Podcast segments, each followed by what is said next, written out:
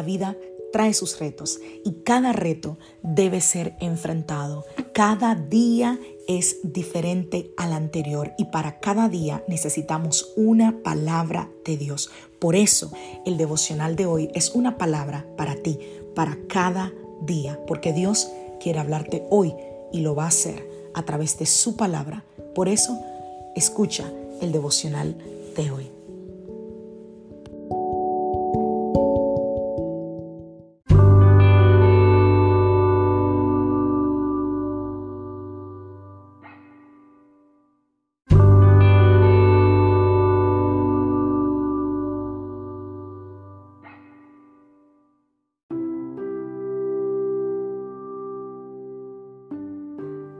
Hola, soy la pastora Alicia Lotrijo y te doy la bienvenida a mi podcast donde vas a escuchar una palabra de Dios para cada día de la semana. Es el devocional de hoy. Es una manera de comenzar tu día lleno de la palabra de Dios y con, una, con un mensaje que sé que te va a edificar. Dios te bendiga. Aquí el devocional de hoy.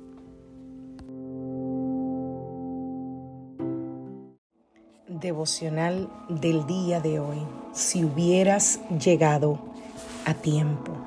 Vamos a la palabra del Señor, estamos en Juan capítulo 11 a partir del verso 17. Cuando Jesús llegó a Betania, le dijeron que Lázaro ya llevaba cuatro días en la tumba.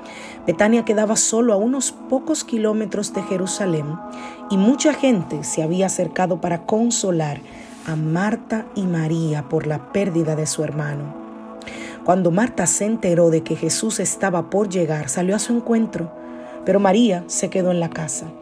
Marta le dijo a Jesús, Señor, si tan solo hubieras estado aquí, mi hermano no habría muerto. Pero aún ahora yo sé que Dios te dará todo lo que pidas. Jesús le dijo, tu hermano resucitará. Es cierto, respondió Marta, resucitará cuando resuciten todos en el día final. Jesús le dijo, yo soy la resurrección y la vida. El que cree en mí vivirá aún después de haber muerto. Todo el que vive en mí y cree en mí jamás morirá. ¿Lo crees, Marta? Sí, Señor, le dijo ella. Siempre he creído que tú eres el Mesías, el Hijo de Dios, el que ha, el que ha venido de Dios al mundo. En este pasaje que acabamos de leer, te pongo un poquito en contexto. Jesús estaba en otro lugar y Jesús se le habla de que Lázaro estaba gravemente enfermo, su amigo Lázaro. Ayer te contaba que esta familia para Jesús era muy importante. Era una familia que Jesús amaba, era una casa que Jesús conocía, era un lugar donde él se quedaba, donde disfrutaba, eran sus amigos entrañables. Y le dicen a Jesús que su amigo Lázaro está enfermo de muerte. Y lo decían porque Marta y yo quiero creer que María también creían que Jesús podía sanarlo. Sin embargo, la Biblia dice que él se quedó unos cuantos días más. Y pareciera, si lo vemos con, con, con ojos sin fe, ¿no? Con, con ojos naturales, que Jesús se quedó demasiado tiempo, que pareció no importarle que Lázaro estuviera enfermo. Pero no, Jesús aparenta llegar cuatro días tarde a Betania. Y eso es un cambio de rumbo inexplicable, una paciencia que a cualquiera desespera, para cualquier observador externo de la historia. Se va a preguntar con total humanidad por qué Jesús no se da prisa, por qué no llega a tiempo, por qué no, no avanza. Diría alguien, ¿será que Jesús no se da cuenta que la muerte no espera?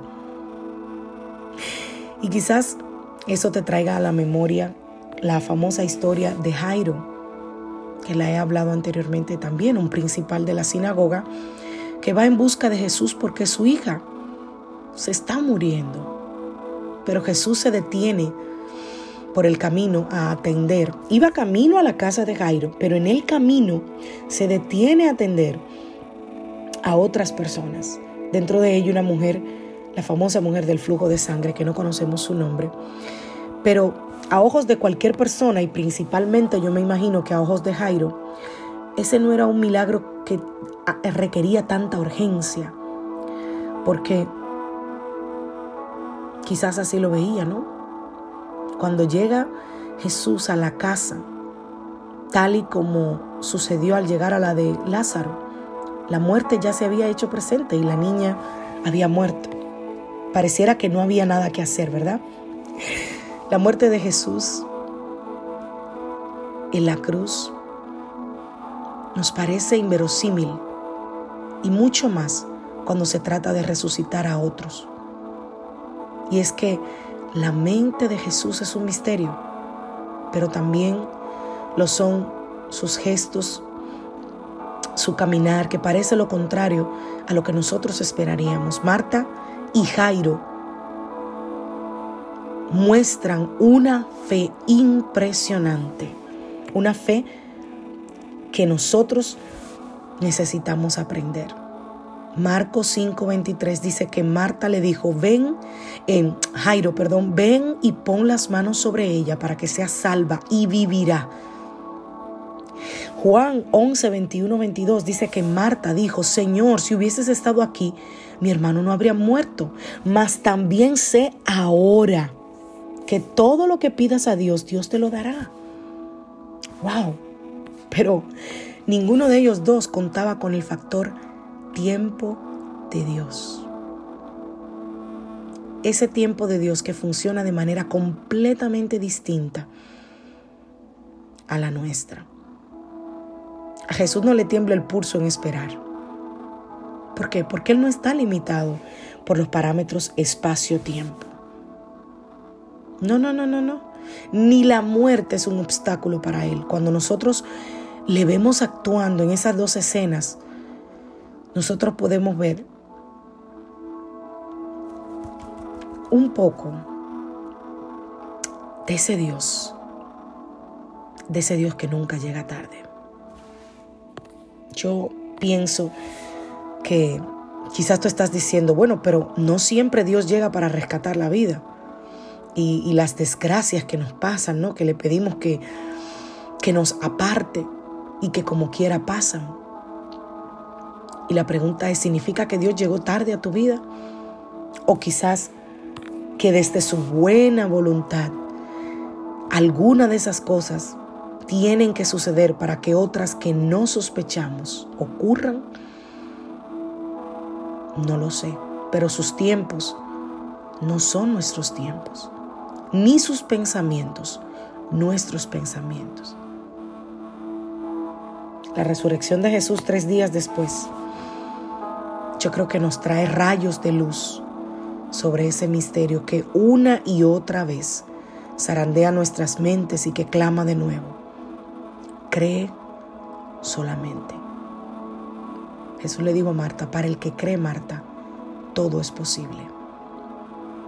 Y sea que sientas que Jesús se, se, está tardando en tu situación, o que ya pasó algo que no querías que pasara y Él parece que no intervino, quiero animarte esta mañana a entender que Él es soberano y que a pesar de lo que tú puedas vivir, Él sabe por qué permite las cosas en nuestra vida. No están pasando al azar, están pasando porque Él las está permitiendo. Algunas consecuencia de tus errores y otras permitidas con Él para dar gloria a su nombre.